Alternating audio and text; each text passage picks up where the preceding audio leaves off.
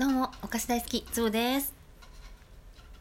さっきね、トークを収録してて、なんかね、魯山人だか誰だか美食家の人が亡くなる時にね、本当はね、あのお蕎麦食べる時に、ね、あの、おつゆ、すごいもういっぱいつけて食べたかったって、うん言ってたよっていう話をしてた時に、なんか似たような話をもっと知ってたよななんて思いながら喋ってたんですけどね。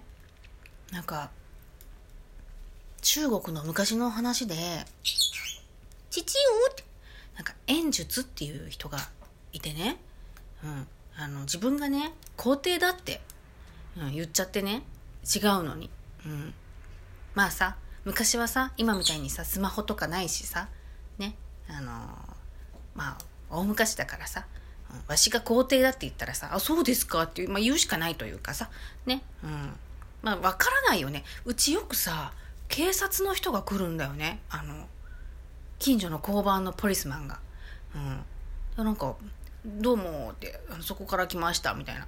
あの、家族構成とか、あの、働いてるとことか、教えてくださいって。えー、本当に警察の人って思うよね。うん。思って、えー、ってすっごい機嫌な顔しながら、うん、警察手帳見してくださいって言ったら見せてくれたけど、まあ、警察手帳見てもさ、本物が何か知らないからわかんないよね。うん。でも、同じような、あの、ことを、あの、してるって友達から聞いたから、まあ、そまあ、いい、まあ、いい、大丈夫なのかなと思って、まあ、書いて、そしたら、まあ、い一個をね、なんか、毎年のように、その紙を持ってきて、あの、間違いないですか？みたいな感じで言ってきてるから、多分警察の人だと、交番の人だと思うんだよね。違ったりしてね。怖っ。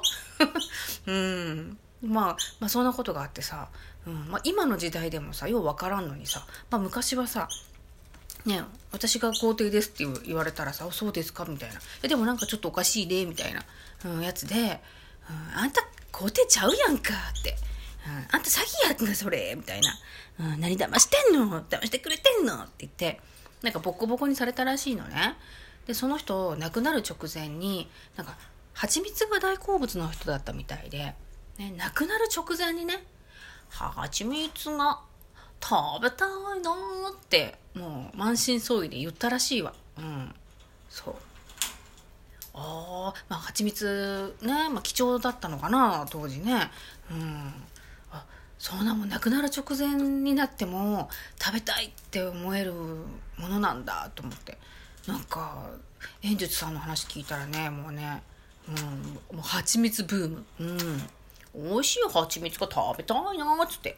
もう私は絶対後悔したくないもん。自分が亡くなる直前に、蜂蜜が食べたいなって思いたくないもんね。うん、何々したかったなああすればよかったなっていう後悔はしたくないんですよ。うん。というわけで、えー思い出したのは、えーあの、蜂蜜が食べたかった、あの、演術さんっていう、えーそういう話です。うん。